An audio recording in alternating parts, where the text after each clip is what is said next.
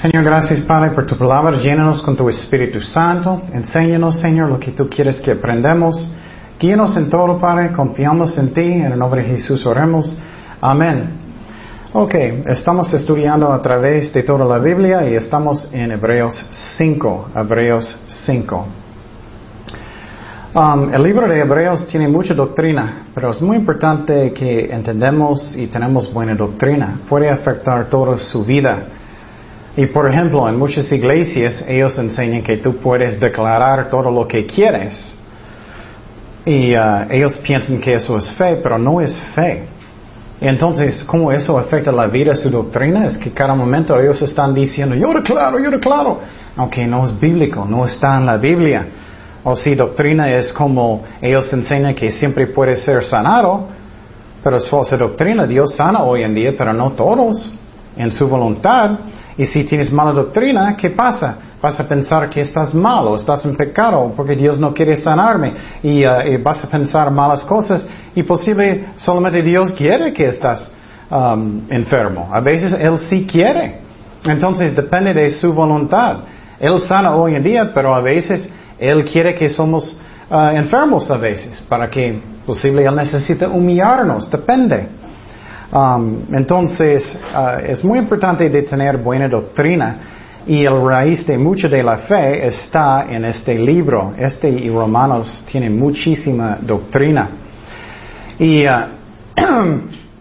aprendemos que podemos ir al trono de Jesucristo confiadamente en cualquier tiempo que queremos si somos cristianos verdaderos, porque es un trono de qué?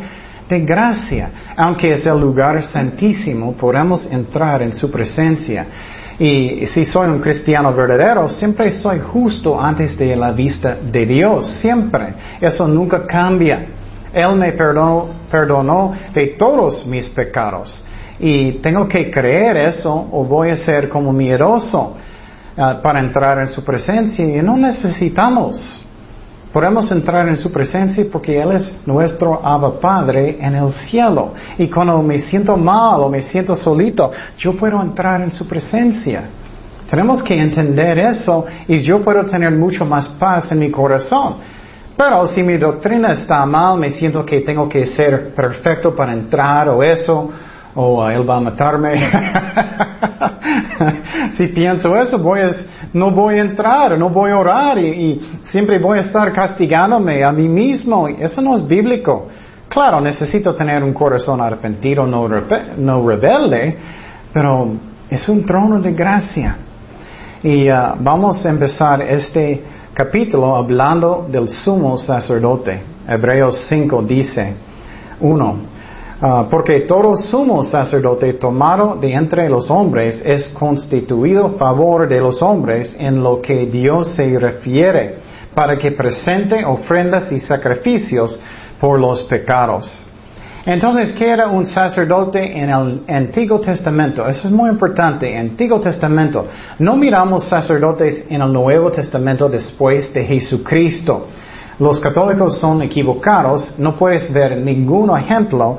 Ellos nunca llamaron Pablo un sacerdote.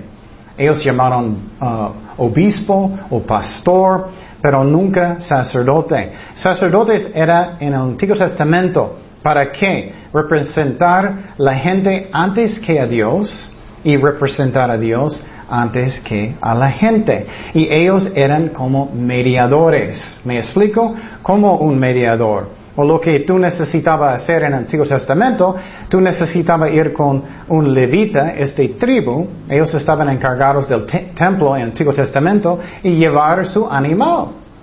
Y entonces, semana próxima, ustedes tienen que traerme un animal para matarlo. no, gracias a Dios, ya no necesitamos hacer eso. Pero mira cómo él era un mediador. Tra llevaste su animal al sacerdote, ellos mataron enfrente de ti, sacaron toda su sangre para que tú vas a dar cuenta que la pena de pecado es que la muerte. Y qué fuerte necesitaba hacer eso a menudo. Llevando su animal. Y el sacerdote era un mediador entre tú y Dios, la verdad, era necesario en el Antiguo Testamento. Pero en el Nuevo Testamento, después que Jesucristo murió en la cruz, ya no necesitamos mediadores. Tú puedes ir directamente con Dios. No necesitas, no debes orar con María y los santos porque ellos no son dioses. Tú puedes ir directamente con Dios con la sangre de Jesucristo porque Él derramó su sangre por nosotros para que somos perdonados. Ya puedes ir a su trono en oración directo, gracias a Dios. Y entonces no puedes mirar ningún ejemplo de un sacerdote en el Nuevo Testamento con la gente, con cristianos. Pero todavía tenemos un sumo sacerdote, él era Aarón en el Antiguo Testamento primero, um, pero hoy en día hay otro sumo sacerdote, uno que es el final, ya no hay más. ¿Quién es? Jesucristo. Jesucristo es nuestro sumo sacerdote en el cielo y Jesús es nuestro Dios. Él es uh, nuestro mediador solamente. Hay un solo mediador entre Dios y los hombres. ¿Quién es? Jesucristo. No es María, no es, son los santos.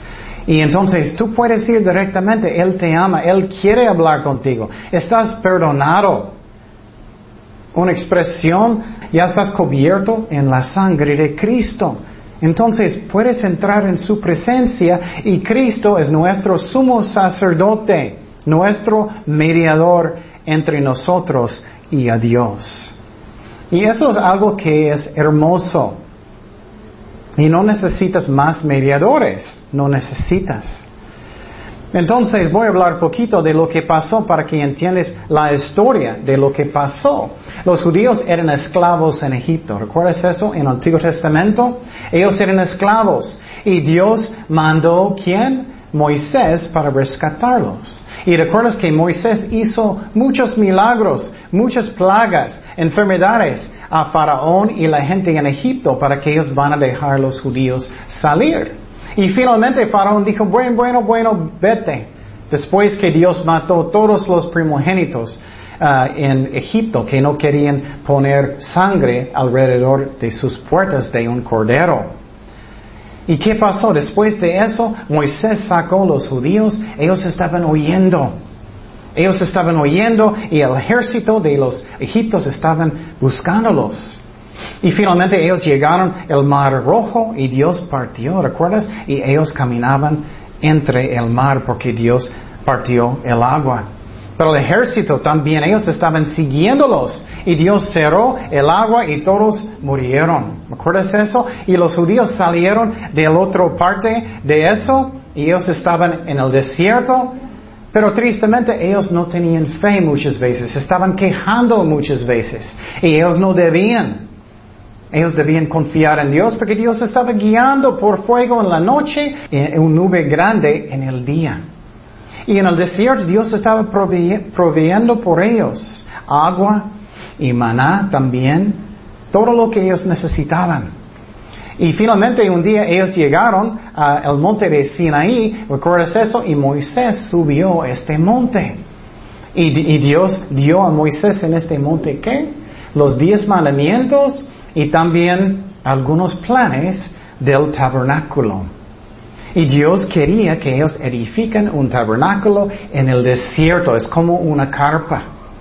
Es donde Dios quería ir con ellos. Y entonces él dio todo eso a Moisés y los judíos.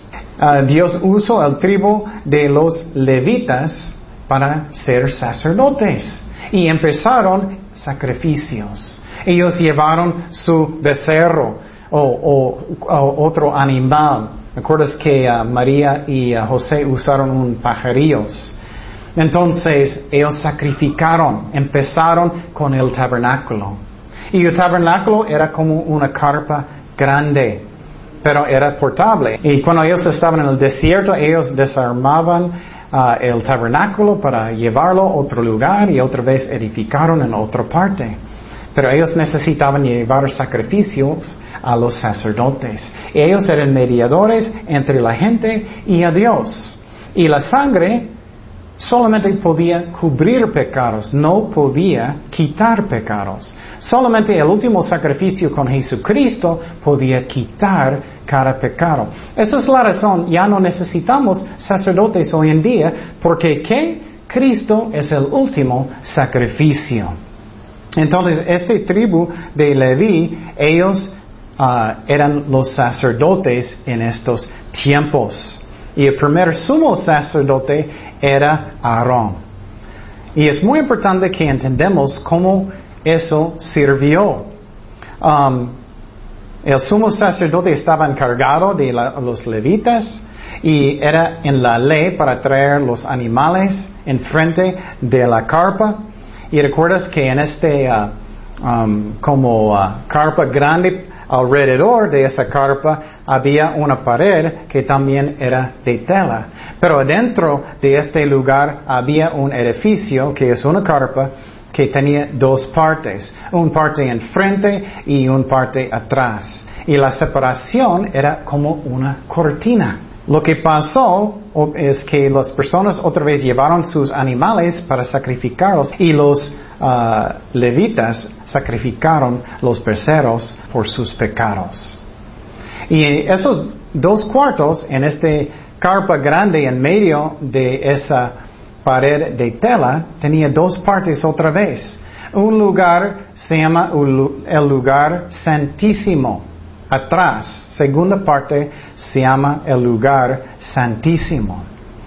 Entonces, y el lugar santo era el primer cuarto de telas en este uh, edificio que era una carpa. Entonces, uh, era el lugar santo y el lugar santísimo. Y el sumo sacerdote solamente podían entrar en este lugar santísimo una vez cada año con sangre. Y él solamente podía hacerlo. Nadie más podía hacerlo. Y muchas veces ellos iban a poner como un cordón en su pierna, porque si él tenía pecado y si él murió dentro de este cuarto, segundo cuarto, el lugar santísimo, él podía morir y ellos no podían saber. Y muchas veces ellos pusieron campañas para escuchar si él todavía está vivo. ¡Qué fuerte! Y si él murió, ellos van a jalar el cordón y sacarlo. ¡Qué fuerte! Dios es muy santo.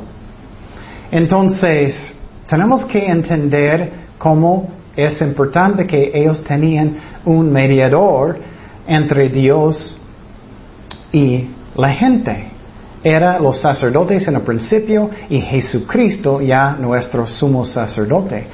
Pero después de esa carpa, muchos, muchos años después, el rey Salomón edificó un templo que era exactamente el mismo modelo, pero grande. Y él hizo en piedras y cosas que son bonitas, ya no más una carpa, el rey Salomón.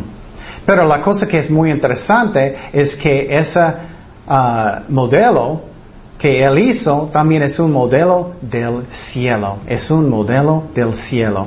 Entonces cuando ves estas cosas, eso es como es en el cielo, es un modelo del cielo. Entonces Jesús es nuestro sumo sacerdote y sacrificio final por nuestros pecados. Y quiero decir que Él murió por mis pecados pasado, presente y el futuro. Él es el sacrificio final. Para que entiendas mejor, porque es el futuro también.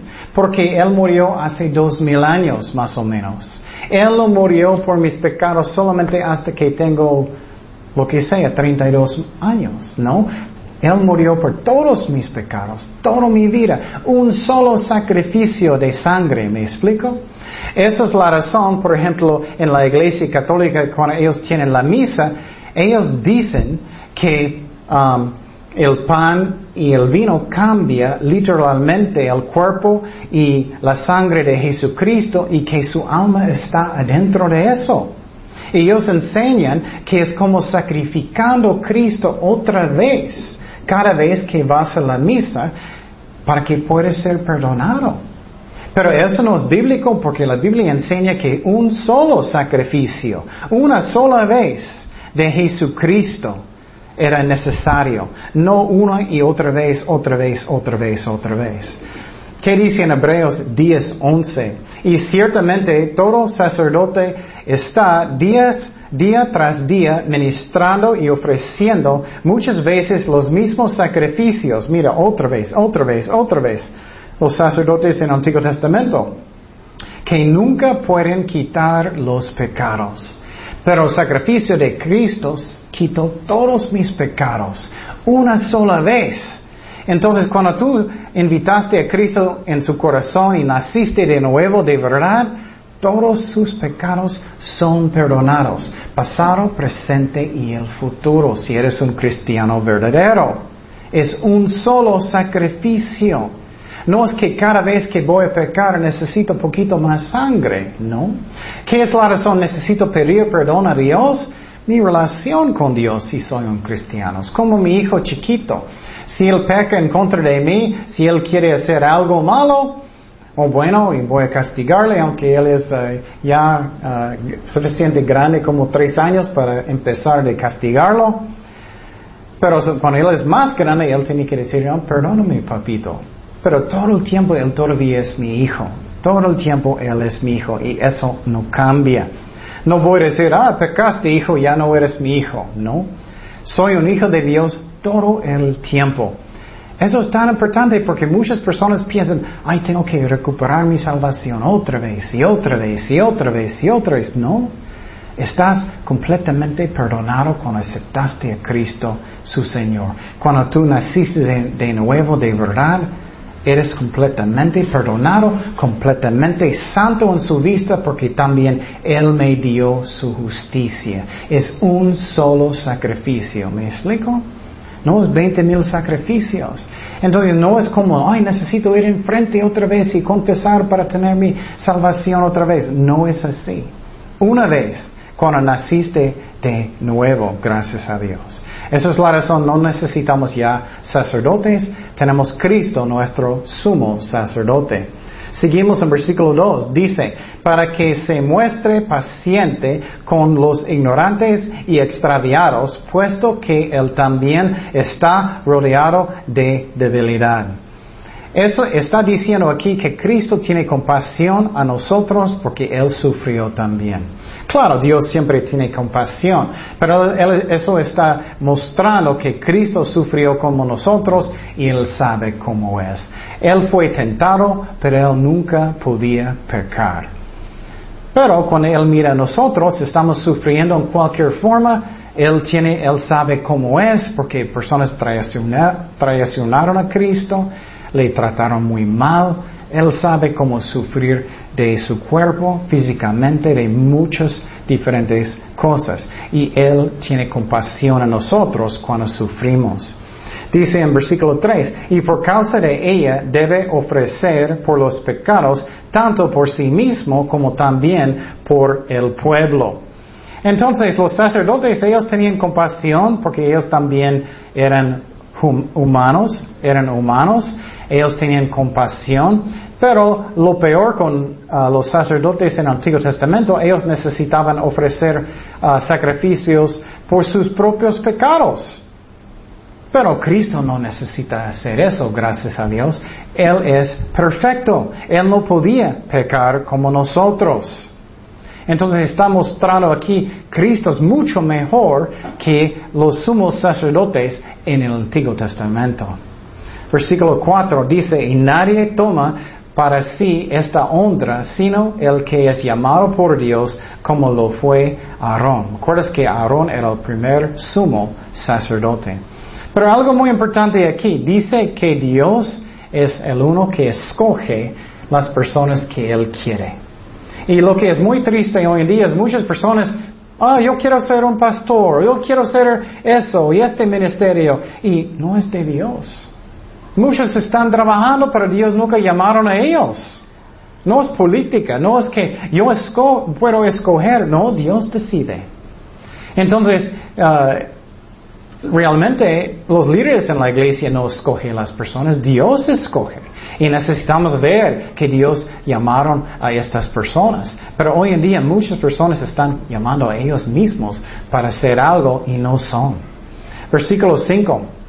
Así tampoco Cristo se glorificó a sí mismo haciéndose sumo sacerdote, sino, eh, sino, el que le dijo, tú eres mi hijo, yo te he engendrado hoy. El Padre escogió su propio hijo y él mandó su hijo para morir por nosotros. No, nunca debo durar el amor que el Padre tiene por mí, porque él mandó su propio hijo. Nunca. Eso es increíble que él, él mandó, que Él mandó su Hijo para morir por nosotros, el Hijo de Dios, y Él es superior de Aarón en el Antiguo Testamento. Él es el sumo sacerdote final. Pero cuando tengo problemas, yo puedo ir con Él con confianza, porque soy su Hijo. Y si no eres todavía, tienes que arrepentirte y puedes ser. Versículo 5 dice, como también dice en otro lugar, tú eres sacerdote para siempre según el orden de Melquisedec. Algo que es muy importante, eso es más doctrina, es que Cristo venía de cuál tribu de Israel? De Judá. Entonces los judíos podían decir en esos tiempos, Él no puede ser el Mesías, Él es del tribu de Judá, como la familia de Judá. Pero Cristo es según el orden de cuál Melquisedec, otro. Entonces Él es otro orden de sacerdote para eternidad. Entonces Él no es del tribu de Leví, pero Él es del orden del Melquisedec. Y entonces Ah, eso también está en la Biblia, no es algo que alguien inventó. Porque sabemos que Abraham habló con Melquisedec en el Antiguo Testamento y Abraham le dio un diezmo. Y entonces tenemos que entender eso. Entonces, eso muestra que Cristo es un sumo sacerdote para eternidad para nosotros. Y Él está donde ahora orando por nosotros en el cielo. Y Él es un sumo sacerdote en el cielo según orden del Melquisedec. Seguimos en versículo 7 que dice, y Cristo en los días de su carne, ofreciendo ruegos y súplicas con gran clamor y lágrimas al que le podía liberar de la muerte fue oído a causa de su temor reverente y aunque era hijo por lo, por lo que pareció aprendiendo la obediencia. ¿Acuerdas ah, en el jardín de Getsemaní? Cristo estaba orando mucho, con mucho dolor. él tenía tanto dolor que él estaba sudando. Sangre. Él estaba orando al Padre si hay otra manera para salvar a la gente Quiero otra manera si es posible, Señor. Pero si no hay otro camino, hazlo, haz su voluntad, Señor. Él rendió su corazón a Dios, es lo que necesitamos hacer nosotros. Eso es fe real, rendiendo su corazón a Dios y confiando en Dios. Y él estaba orando con muchísimo dolor. Y eso es un ejemplo que es hermoso, que él era obediente hasta la cruz. Y claro, Dios solamente puede ser obediente. Entonces, ¿por qué dice que él aprendió obediencia? Es por experiencia. Él no puede pecar, pero él nunca sufrió una cruz antes. Él siempre es obediente, él no puede pecar, pero por experiencia es primera vez que él sufrió eso. Entonces, ¿qué es el propósito de oración? Es para hacer la voluntad de Dios no mi voluntad, como Jesús dijo. En algunas iglesias ellos dicen, oh, nunca debes decirla, haz tu voluntad. Tienes que declarar y tienes que decir, no, Jesucristo no hizo eso. Él, dijo, haz tu voluntad, no mío. Entonces tenemos que tener este corazón. Haz tu voluntad, Señor. ¿Quién sabe mejor para tu vida? Tú o Dios. Obviamente Dios. Job hizo lo mismo. Él rendió su corazón a Dios, a su voluntad. Y claro, si tienes una promesa específica en la Biblia, tenemos que creerlo. Pero no podemos mandar a Dios como nuestro serviente. Seguimos en versículo 9. Dice, y habiendo sido perfeccionado, vino a ser autor de eterna salvación para todos los que, que obedecen. Jesús siempre es perfecto, eso es como completo. Otra vez, Él nunca sufrió en una cruz, aunque Él es Dios. Fue cumplido en su vida en la cruz, sanando a nosotros espiritualmente. Y Él está encargado de terminar mi fe. Eso me encanta. Él está como encargado de mi fe. Él nunca va a abandonarme. A veces me siento que no tengo tanto fe y, debemos tener fe. Pero Él está encargado de mí personalmente, de ayudarme, de guiarme hasta que voy al cielo. Él es el autor de mi salvación. Entonces no necesito tener temor. Él es mi sumo sacerdote, Él está encargado de mi salvación, Él guía todo, Él es mi sumo sacerdote en el cielo, Él está orando por mí. Claro, debemos obedecerlo, pero eso es lo que es. Seguimos en versículo 10.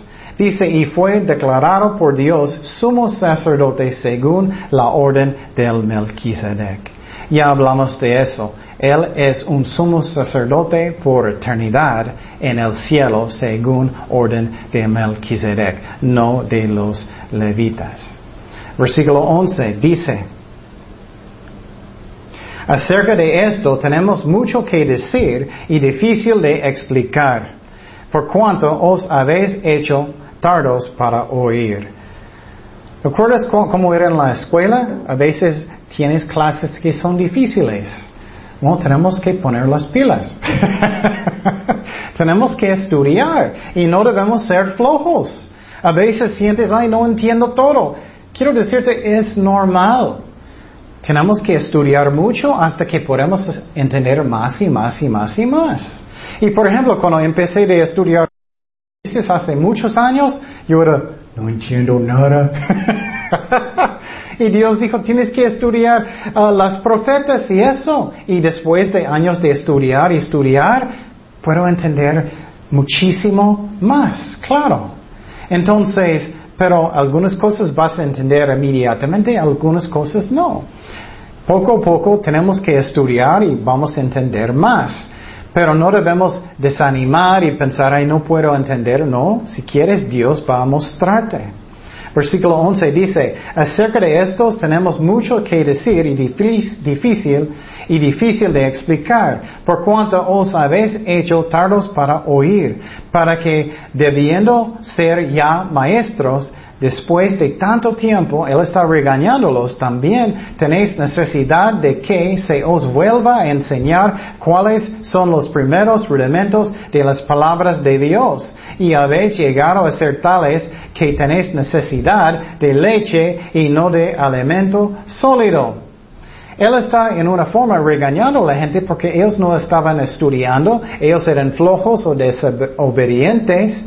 Y eso pasa con muchos cristianos. Ellos ya tienen 20 años cristianos y todavía no entienden casi nada de la Biblia. Todavía en una forma anda con sus pañales espirituales. y ellos no están estudiando. Tenemos que estudiar para entender.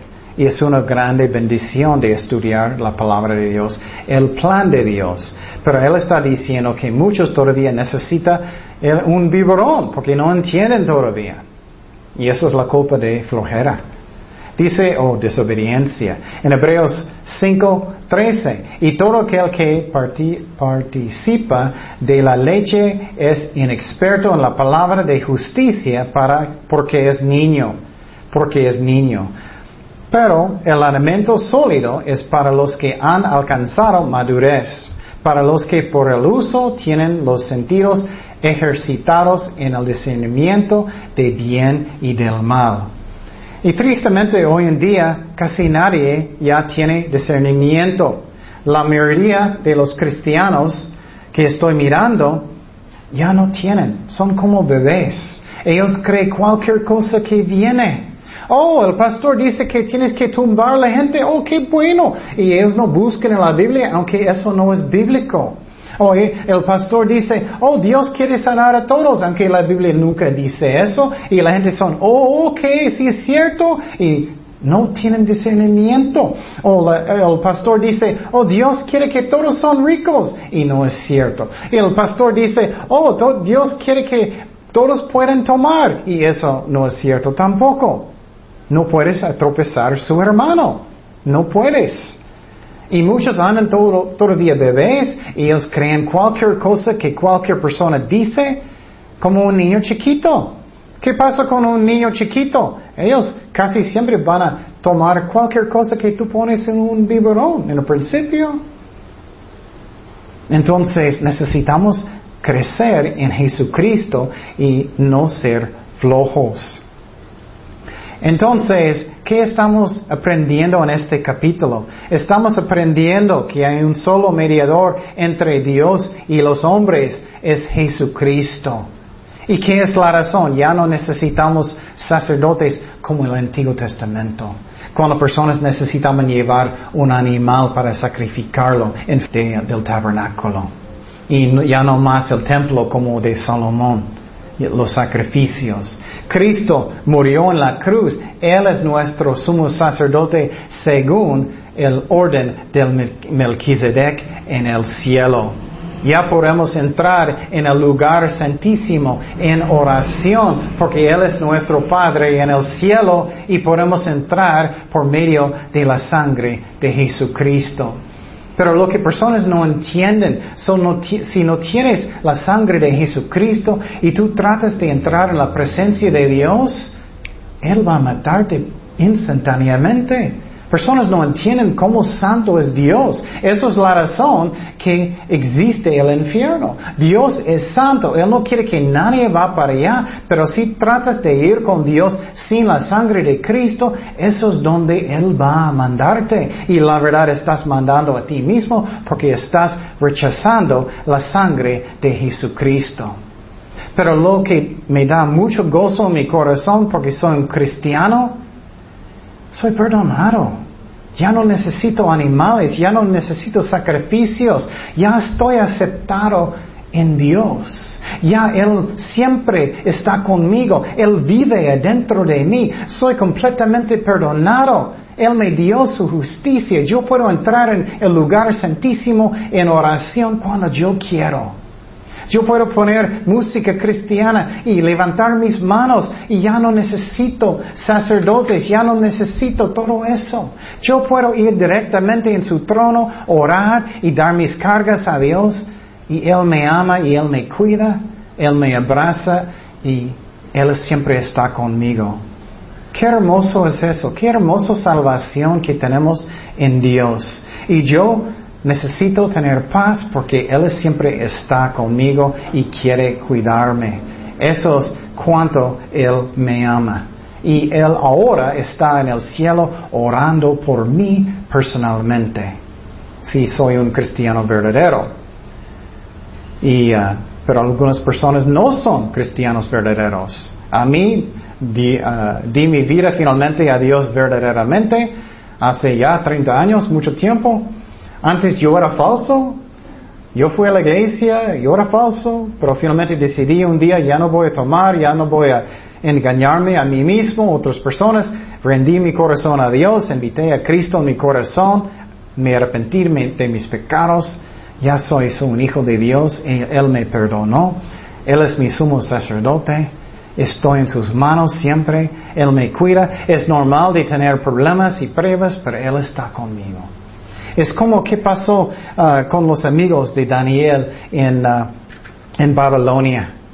Ellos echaron ellos en donde? En un horno, un fuego muy difícil. Pero ¿qué dice la palabra de Dios cuando él miró adentro? Había cuatro hombres adentro, no tres. Y ellos dijeron, ¿quién es el cuatro? Ellos dijeron, parece el Hijo de Dios. Qué hermoso. Él está con nosotros en medio de mis pruebas. Voy a tener pruebas, pero siempre está conmigo. Y miramos que ellos no podían quemar los amigos de Daniel. Y nada puede pasar a mí aparte de la voluntad de Dios. Gracias a Dios. Oremos. Señor, gracias Padre por tu palabra. Gracias que eres amor. Que eres nuestro sumo sacerdote Jesús en el cielo según orden del Melquisedec. Ya no necesitamos un tabernáculo ni un templo. Nosotros somos el templo del Espíritu Santo, Señor. Gracias para que somos perdonados, que ya no hay condenación para los que están en Jesucristo. Gracias que podamos tener paz en ti, Señor, que nos cuida, que nos guía en medio de todo, Padre. En el nombre de Jesús oremos. Amén.